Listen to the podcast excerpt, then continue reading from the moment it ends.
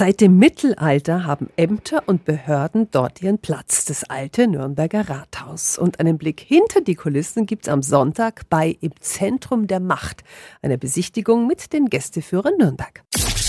365 Dinge, die Sie in Franken erleben müssen. Andrea Kreidel ist die Vorsitzende des Vereins. Guten Morgen. Guten Morgen. Worum genau geht's denn bei der Führung im Zentrum der Macht? Bei der Führung geht es um das Innere im Rathaus. Also wir werden natürlich die gesamte Geschichte des Rathauses beleuchten erstmal und dann auch noch die inneren Räume besichtigen. Ja, was kann ich da alles anschauen? Ja, wir bekommen die repräsentativen Räume zu sehen, ähm, den historischen Rathaussaal, den schönen Saal und ähm, kurzer Blick wird auch in die Lochgefängnisse geworfen, weil man sozusagen das Rathaus erkundet, wirklich von ganz unten bis in die oberste Spitze des Türmchens. Das ist ein Rundumblick. Was hm. macht denn das alte Rathaus so besonders? Das alte Rathaus war immer das Zentrum der Macht. Jahrhundertelang wurden von dort aus die Geschicke der Reichsstadt Nürnberg gelenkt, der wirklich mächtigen, einflussreichen Reichsstadt Nürnberg. Und der Rat der Stadt, der täglich im alten Rathaus getagt hat, der hat entschieden wirklich über die Größe eines Chörleins an der Hausfront,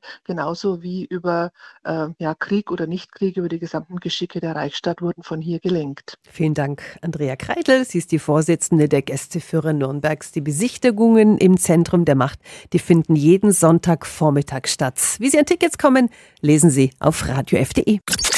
365 Dinge, die Sie in Franken erleben müssen. Täglich neu in Guten Morgen Franken um 10 nach 6 und um 10 nach 8. Radio F.